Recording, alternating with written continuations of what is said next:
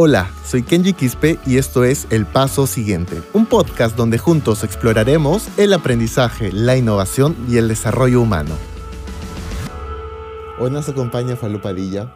Él es director de Innovades, ha sido profesor de la Escuela de Postgrado de la UPC, se ha desempeñado como jefe de Pedagogía de la Corporación Belcorp y jefe de la Escuela de Ventas de la Universidad Belcorp. Ha sido también jefe del área de gestión del aprendizaje, calidad educativa de la Universidad Peruana de Ciencias Aplicadas, UPC. También ha sido director de instituciones educativas y ha dictado cursos en México, República Dominicana, El Salvador, Costa Rica, Ecuador, Bolivia, Argentina y Chile.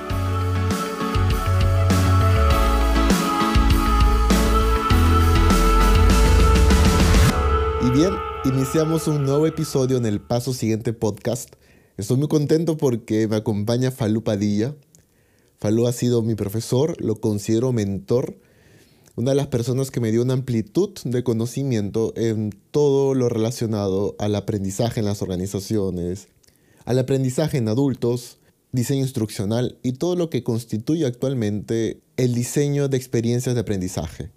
Falú, gracias por estar hoy día con nosotros aquí en el paso siguiente. ¿Cómo estás? Contento de estar aquí, Kenji. La verdad, un saludo para todos aquellos que nos escuchen. Eh, son tiempos muy interesantes y es eh, gratificante ver cómo en medio de esas dificultades hay espacios para la creatividad, para ayudar a los demás y esto eh, te felicito porque es un espacio que creo que tiene que ser para eso, para ayudarnos unos a otros y seguir aprendiendo.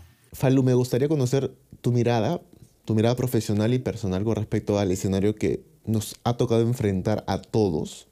Esa es la verdad, creo que ya lo venimos conversando diferentes episodios con los profesionales que vengo entrevistando. Y, puede ser una pregunta ya muy trillada o hablar de, de, de este escenario como algo muy trillado, pero es la realidad que constantemente nos toca enfrentar y sobre todo ir evolucionando de manera óptima conforme el escenario también va cambiando.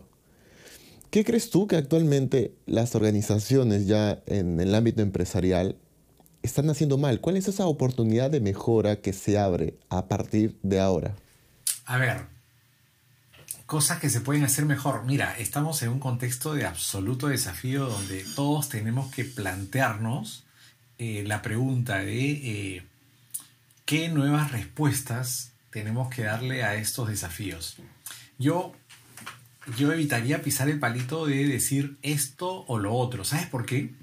Porque creo que ahora lo que tenemos que tener todos es una agilidad de aprendizaje tal que nos permita hacer nuevamente el diagnóstico de nuestra organización, de nuestro negocio, de todo el, marco contextual en el que se desarrolla nuestra, nuestra empresa y a partir de eso definir nuevas prioridades y eh, nuevos eh, soluciones eh, de aprendizaje que impulsen esas prioridades.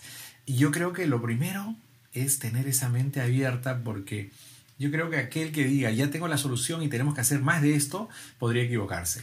Ahorita la habilidad que yo pondría en primer lugar es esta capacidad de leer este nuevo contexto y a partir de eso eh, generar las siguientes eh, propuestas. Cuestionar todo lo que se hizo antes. Está bien cuestionarlo sin miedo y a partir de eso eh, reconstruir. ¿Está bien? Entonces yo creo que ahí el perfil del, capacitador tiene que ser más bien de un absoluto facilitador de los procesos de, innovación, ¿no? de saber leer la realidad, de saber leer las nuevas necesidades. Pero ¿por qué es importante en su rol de facilitador? Porque él no necesariamente tiene que dar las respuestas, pero tiene que ayudar a las personas y a los equipos a hacer ese diagnóstico a, que, a poner en juego un grupo de herramientas de aprendizaje que le permita hacer esa lectura y a partir de esa lectura unas propuestas creativas, adecuadas, que de alguna manera salven a las empresas. Y mira que que te estoy diciendo, salven a las empresas. Está bien porque no estamos en un ambiente eh, en el que podamos decir hay que hacer esto o lo otro. Eh, no, no, no, no. Aquí, aquí vamos a salir a salvarnos, es decir, cómo salva, salvamos esta organización, qué tiene prioridad ahora y cómo me pongo al servicio de esto, ¿no? Eh, muchas empresas estamos, eh, vamos estamos en esa situación y tenemos que reconocerlo. Cualquier demora en reconocer eso o caer en la soberbia de decir que hemos sido buenos antes y ahora también vamos a salir adelante. A mí me encanta ser optimista, pero también hay que ser realistas. Yo creo que tenemos que salir todos en plan de cómo salvo mi organización. ¿Está bien? Y ahí el proceso de aprendizaje también es importante, porque el aprendizaje lo que te da que es la posibilidad de generar nuevas respuestas a contextos cambiantes. Eso es aprender. ¿Está bien? Entonces, esa tiene que ser la visión, una visión de aprendizaje.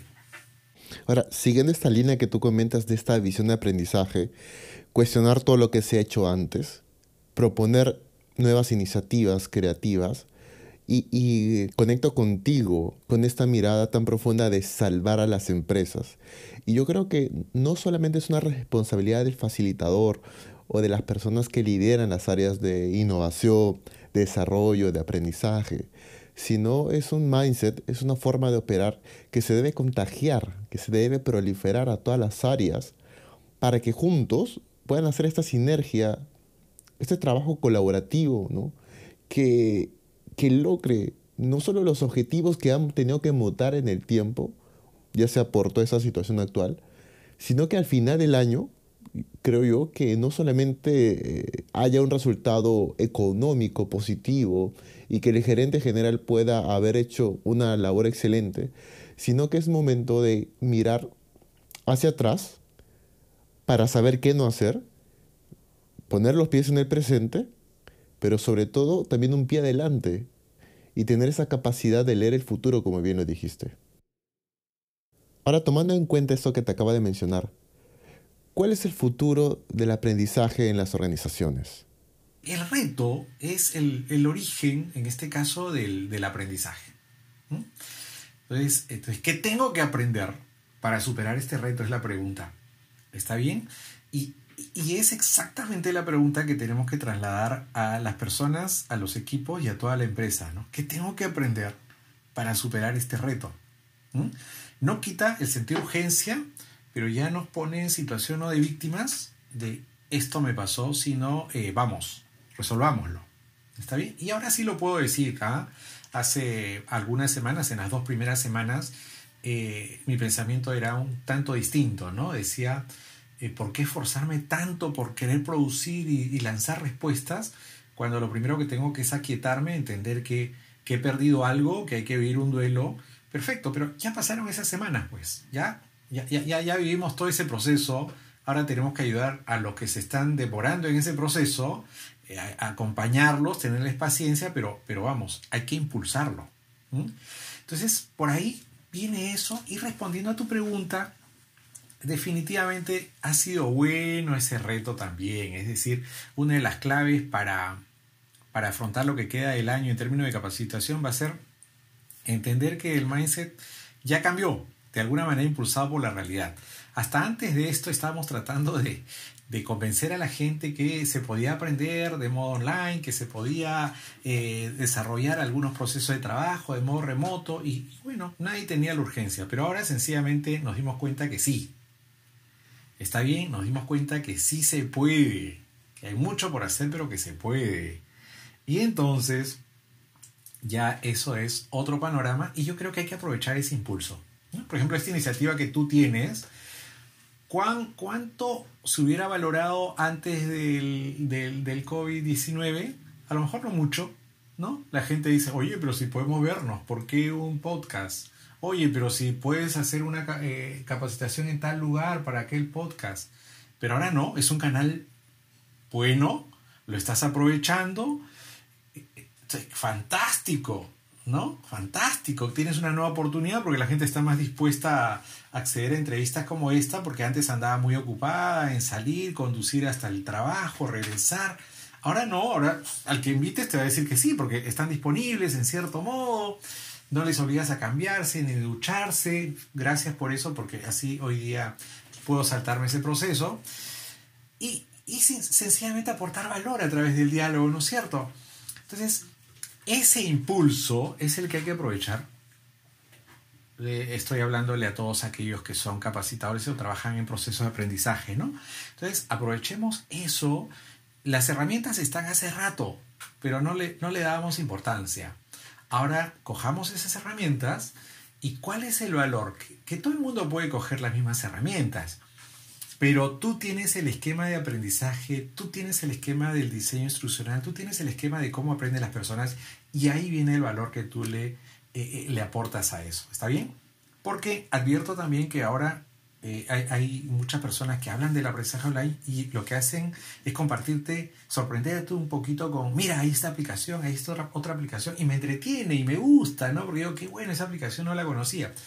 Pero todavía no estamos compartiendo modelos de enseñanza-aprendizaje a través del online, todavía no estamos compartiendo sistemas, eh, todavía no estamos entendiendo el, lo que corre por detrás de eso. Entonces por ahí los que estamos en aprendizaje, eh, ese puede ser nuestro aporte, ¿no? Enseñar cómo, eh, de qué manera combinan las herramientas y sobre todo explicar el por qué. Convencer a la gente de por qué esa combinación de herramientas o canales o momentos sincrónicos o asincrónicos puede conducir al aprendizaje. Y yo creo que ahí hay un terreno muy bonito para, para ser transitado por todos nosotros, ¿no? Los que trabajamos en áreas de aprendizaje. Entonces por ahí sí, creo que hay una magnífica oportunidad.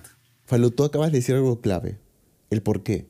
Y es transmitir o comunicar el propósito detrás de una decisión, detrás de un objetivo. Cuando las personas, cuando tú y yo, cuando el colectivo tiene claro el propósito, cuál es la causa que los mueve, ya sea aprender, ya sea abandonar modelos mentales que actualmente no sirven, ya sea comenzar a operar de una forma más generativa, ya sea de idear maneras más creativas de solucionar problemas, todo esto toma, todo esto coge mayor sentido al colaborador, a ese que está de cara con el cliente, a ese que está de cara con la línea de producción, a ese que está de cara con la parte de marketing, la parte de innovación, de desarrollo, de aprendizaje, de logística, infraestructura. Es todo un mundo. Sin embargo, quiero seguir avanzando este podcast haciéndote una pregunta que le puede servir a toda persona que se encuentra desarrollando procesos de aprendizaje.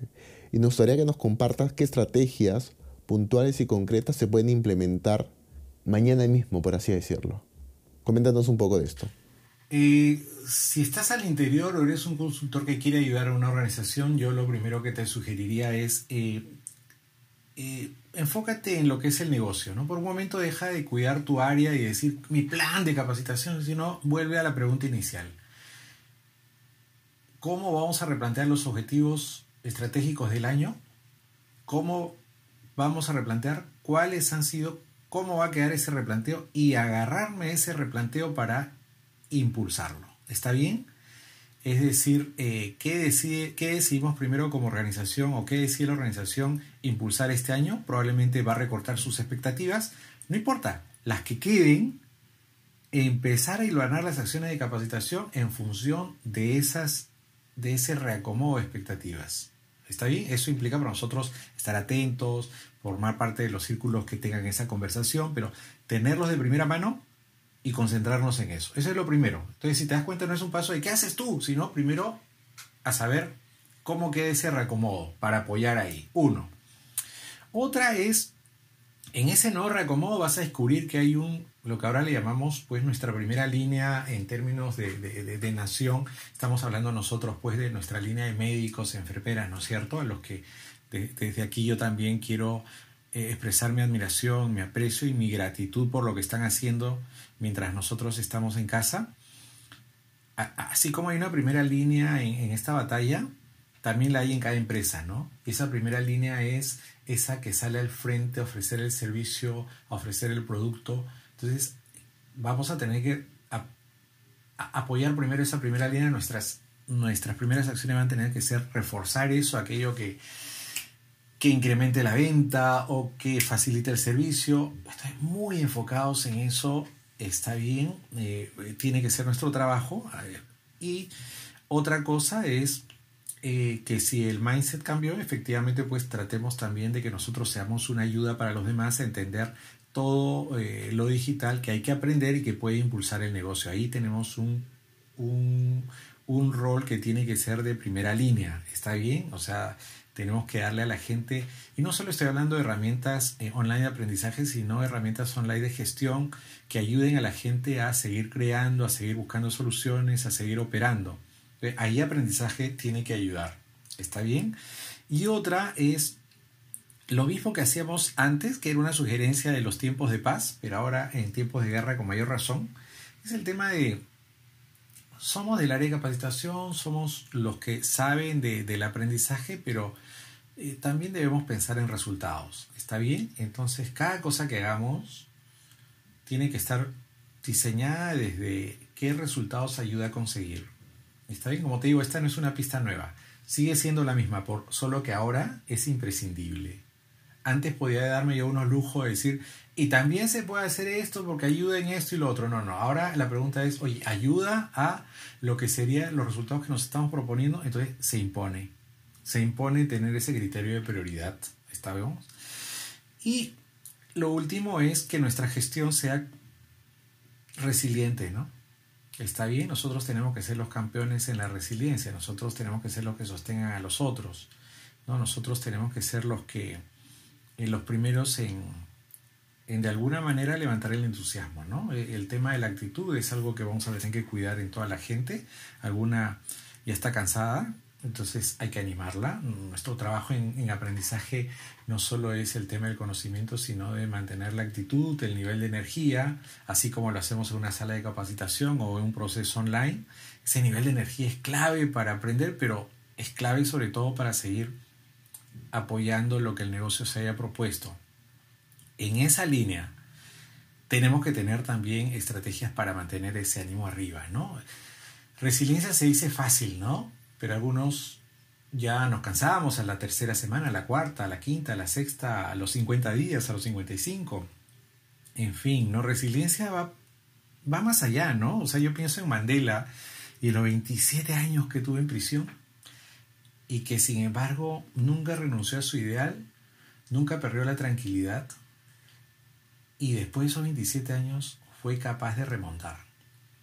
Entonces, eso es resiliencia, ¿no? Eso de alguna manera tenemos que ser nosotros. ¿Está bien? Valorar lo que hicimos en el pasado, creer en nuestras capacidades para seguir aportando y adelante, ser un ejemplo de resiliencia. Yo creo que por ahí es algo que, que podemos aportar mucho. Me encantó Falú y comparto lo que acabas de decir. Nuestro enfoque actual debe estar basado en resultados clarísimo, más claro que el agua.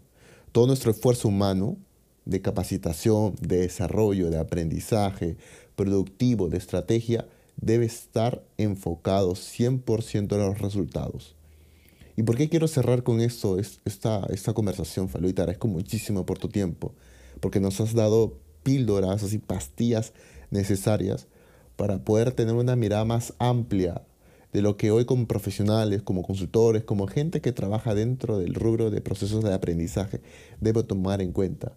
No es solamente minimizar o aportar valor en, la cultura y el clima, no es solamente con cumplir un plan de capacitación, sino saber de que todas nuestras acciones, todo el plan o estrategia que queremos desplegar está enfocado y apuntando al resultado que la empresa quiere obtener a final de este año. Este año, que es completamente ambiguo y cero convencional a lo que habitualmente estábamos acostumbrados. Y de verdad no me gustaría terminar este capítulo, Falú, sin agradecerte por el tiempo, por la oportunidad de conversar.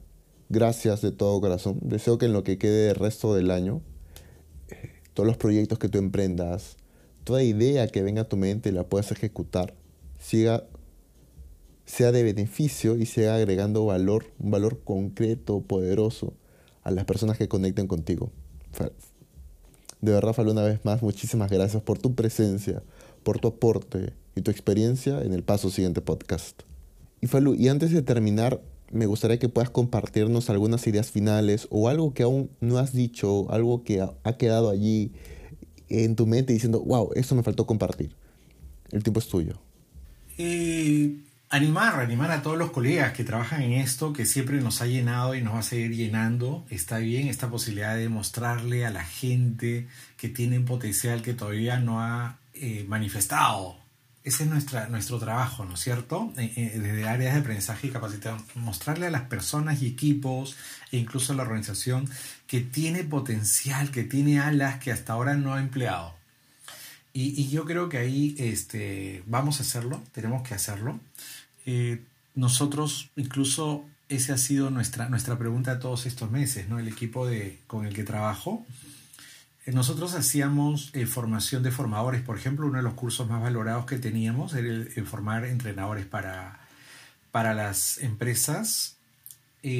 Pues ahora estamos respondiendo a lo que nos están diciendo nuestros los capacitadores que, que, se formaron con nosotros, que es ahora yo necesito ser un capacitador online y, y no la tengo clara.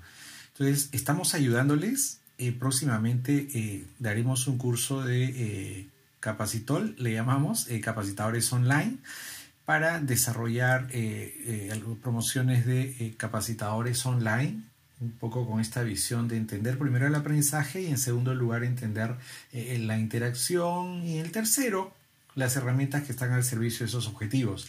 Entonces, por ahí invito a todos los que quieran eh, seguir trabajando en esta ayuda, eh, eh, de servir mejor a, las personas, a no tenerle miedo a esto, ¿no?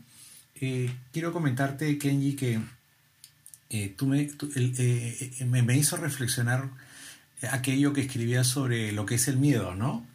El tema del miedo en las personas. Mira que tú hablabas del miedo ya antes de que estas cosas ocurran y, que eh, eh, lo que lo que está pasando ha hecho que ese miedo pues eh, se intensifique en muchas personas, ¿no?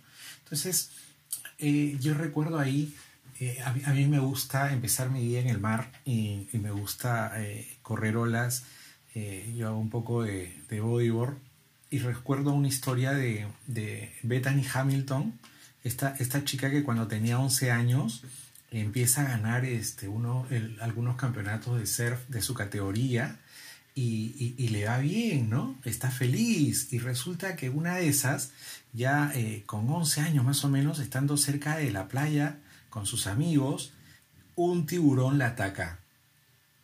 Un tiburón la ataca de modo feroz y le arranca un brazo. Sus amigos logran sacarla del, agua, la atienden y gracias a Dios la salvan, a pesar de la mucha sangre que había perdido.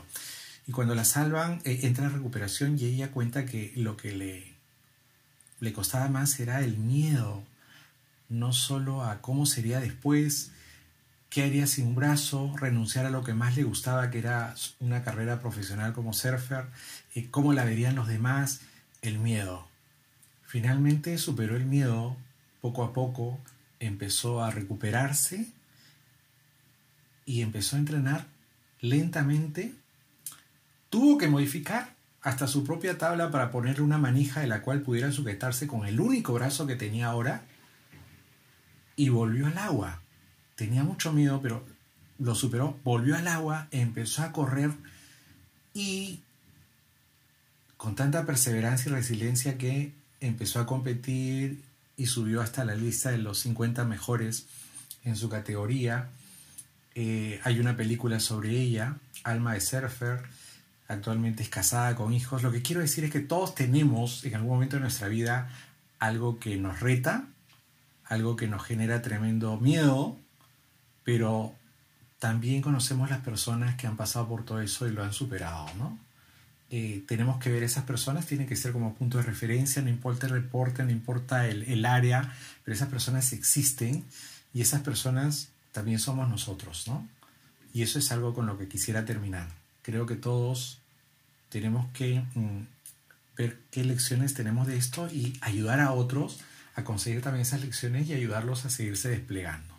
Gracias por la invitación, Kenji. ¿Qué cosa dices, Falo? A ti más bien por el tiempo. Y esta historia que acabas de compartir me hace, me hace sentido en realidad, porque uno puede dedicar 30 años en construir un castillo y al final pasa una crisis o cualquier situación y te das cuenta que al final ese castillo era de naipes y se derrumba pero esa capacidad de resiliencia, de reponerse, ¿no?